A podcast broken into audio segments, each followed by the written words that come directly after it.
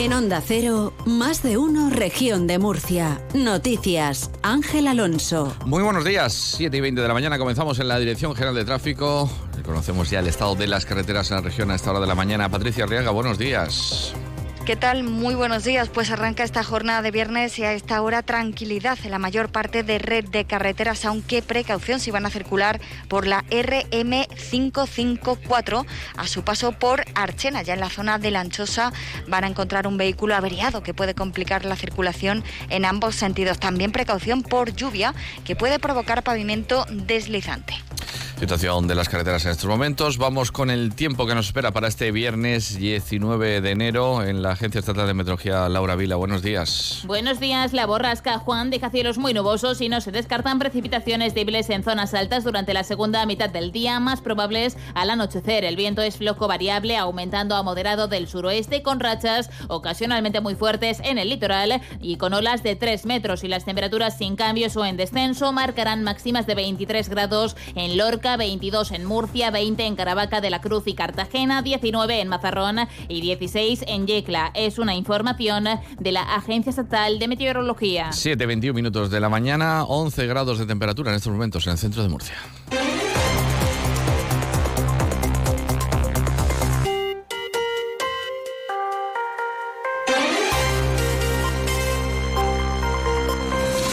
La tasa de infecciones respiratorias agudas ha aumentado en la región de Murcia en la segunda semana del año, datos del 8 al 14 de enero, con una incidencia de 1.350 casos por cada 100.000 habitantes frente a los 1.283 casos de la semana anterior. Así se desprende del informe semanal del Sistema de Vigilancia de Infección Respiratoria Aguda. Con todo, las cifras de este informe reflejan un descenso en la incidencia de gripe en atención primaria ha bajado por segunda semana consecutiva en todas las comunidades autónomas, consolidándose el descenso en la actividad, habiendo alcanzado el pico en la semana del 25 de diciembre. Son los datos del Sistema de Vigilancia de Infección Respiratoria Aguda. Hablando de datos, el Partido Popular volverá a ganar las elecciones autonómicas o volvería a ganarlas de celebrarse hoy esos comicios y vos conseguiría un diputado regional más a costa del Partido Socialista que perdería un diputado. Son las principales conclusiones del barómetro de invierno elaborado por CEMOV. Según el estudio, no hay cambios muy significativos en el panorama político regional. El presidente Fernando López Miras, actual presidente y último candidato del Partido Popular a las elecciones, obtendría el 41,8% de los votos frente al 42,8% que consiguió el pasado 28 de mayo. De ese modo, el Partido Popular, mantendría los 21 diputados que actualmente tiene en la Asamblea. Los socialistas bajan seis décimas, por lo que pasarían del 25,6 al 24,8 de los votos y perdería un diputado, por lo que obtendría, se quedaría con 12. Podemos mejora en votos y volvería a estar por encima del 5% de los sufragios y mantiene sus dos parlamentarios en el grupo mixto. Y como decimos, Vox ganaría uno, quedándose con 10. Y en cuanto a las reacciones de esta fotografía que se ha hecho que ha hecho el CEMOP a lo que piensan los eh, vecinos de esta comunidad autónoma, la diputada socialista Carmina Fernández lamenta que Vox aumente su intención de voto porque asegura que la entrada de Abascal en el gobierno regional les está dando más relevancia. Culpa al Partido Popular de la subida de Vox. Eso sí, la diputada ha hecho poca o ninguna autocrítica sobre el descenso que sufre el Partido Socialista Murciano en su intención de voto. Fernández espera sobre todo que el tiempo pase. Para nosotros lo que resulta más útil es poder valorar cómo los ciudadanos perciben las situaciones políticas y cómo evolucionan las sensaciones de los ciudadanos y ciudadanas en la región. Estamos seguros de que conforme avance la legislatura se irá viendo cuál es la senda del trabajo del gobierno regional, cuando baje también el nivel de crispación que en un momento dado se puede percibir, pues va a quedar cada vez más en evidencia que tenemos un gobierno regional que no tiene un proyecto de región y que no resuelve los problemas reales de la ciudadanía. El portavoz de Vox, Rubén Martínez, ha asegurado, tras conocer los resultados, que ellos no creen en las encuestas, ni cuando les perjudican ni cuando les benefician.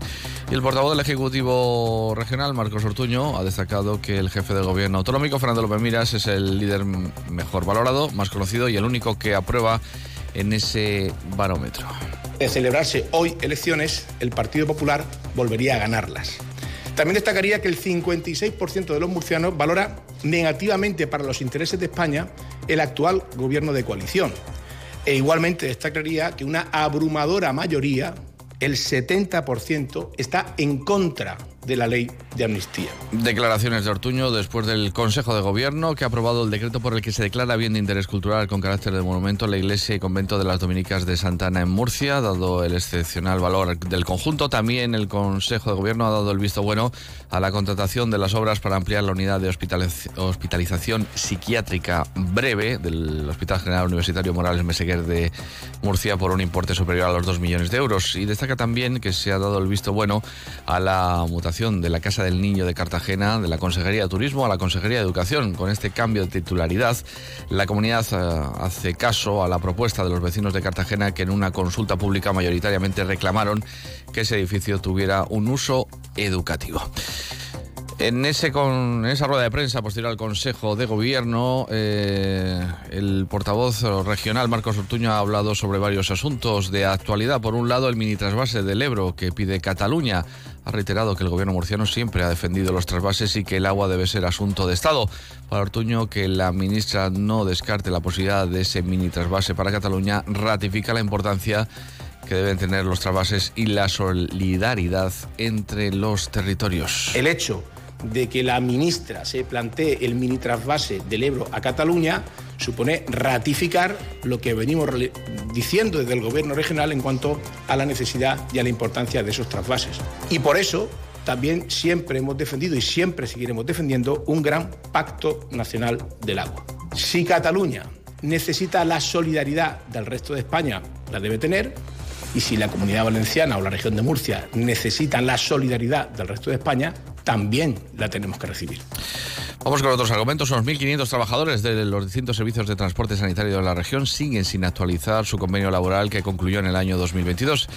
Eh, se ha organizado una concentración de trabajadores para reclamar avances en la negociación después de un año sin que haya habido nada de avanzar significativamente. Julio López Pujalte es el secretario de Acción Sindical de la Federación de Servicios de Comisiones Obreras. Y está dilatando las negociaciones artificialmente. ¿eh? Ya llevamos un año intentando avanzar y no hemos entrado en nada, digamos, importante, en nada mollar del convenio, pero nada de salarios, nada de mejoras eh, laborales. Eh, eso mm, siempre lo posponen a, después, ¿no? Y ya está bien, ¿no? Desde la Consejería de Salud se apunta que esta reclamación se enmarca en el ámbito laboral entre sindicatos y las empresas. Detenidos un hombre y una mujer por sustraer una gran cantidad de joyas a una pareja de ancianos. La suma total que obtuvieron con las joyas fue de más de 140.000 euros en dos años en los que fueron actuando progresivamente. Los agentes comprobaron que desde principios del año 2022 hasta el pasado mes de diciembre una mujer había realizado numerosas ventas de joyas tanto en Elche como en Murcia por valor de más de 38.000 euros. Se inició un dispositivo de vigilancia para tratar de extraer más información en relación a la gran cantidad de joyas que estaba vendiendo. Las pesquisas dieron sus frutos y localizaron en un domicilio donde presuntamente eh, eh, llevaban a cabo esos robos. Allí una pareja trabajaba y estaban atendiendo a una señora de 82 años y a un señor de 75 a los que presuntamente les estaban robando las joyas. Y la Policía Nacional ha detenido a una mujer de 54 años, vecina de Cartagena, por estafar a 33 personas mayores ofreciéndoles un crucero por el Mediterráneo con unas condiciones económicas muy favorables para una vez recogido el dinero cancelar el viaje alegando diferentes motivos. Ya había sido detenida anteriormente por hechos similares, explica la policía. Y, eh, un vecino de Lorca es desde antes de ayer millonario. El sorteo del Bonoloto de la noche del pasado miércoles daba un premio de 10,6 millones de euros a un vecino de Lorcales. Enseguida vamos con el deporte. Y ahora sé que la Abre los ojos a un viaje extraordinario por la región de Murcia hacia tu propia mirada. En 2024 el año jubilar de Caravaca de la Cruz llega a ti en lugares conectados por senderos de cultura, naturaleza y fe. Caravaca de la Cruz 2024, año jubilar. Creer en lo extraordinario. Victoria de Aro, buenos días. ¿Qué tal? Buenos días. Vuelve a la pista Carlos Alcaraz esta madrugada en tercera ronda contra el chino de 18 años, Junchen Sang. Además, en segunda división, el Cartagena visita el Racing de Santander para continuar con la buena dinámica, mientras que en primera federación recibe al Atlético Baleares el Real Murcia. Y en baloncesto, Dreamland Gran Canaria se mide a Lucan Club Baloncesto Murcia de un renovado Sito Alonso. Que pasen buen día. dolor de cabeza que te hace difícil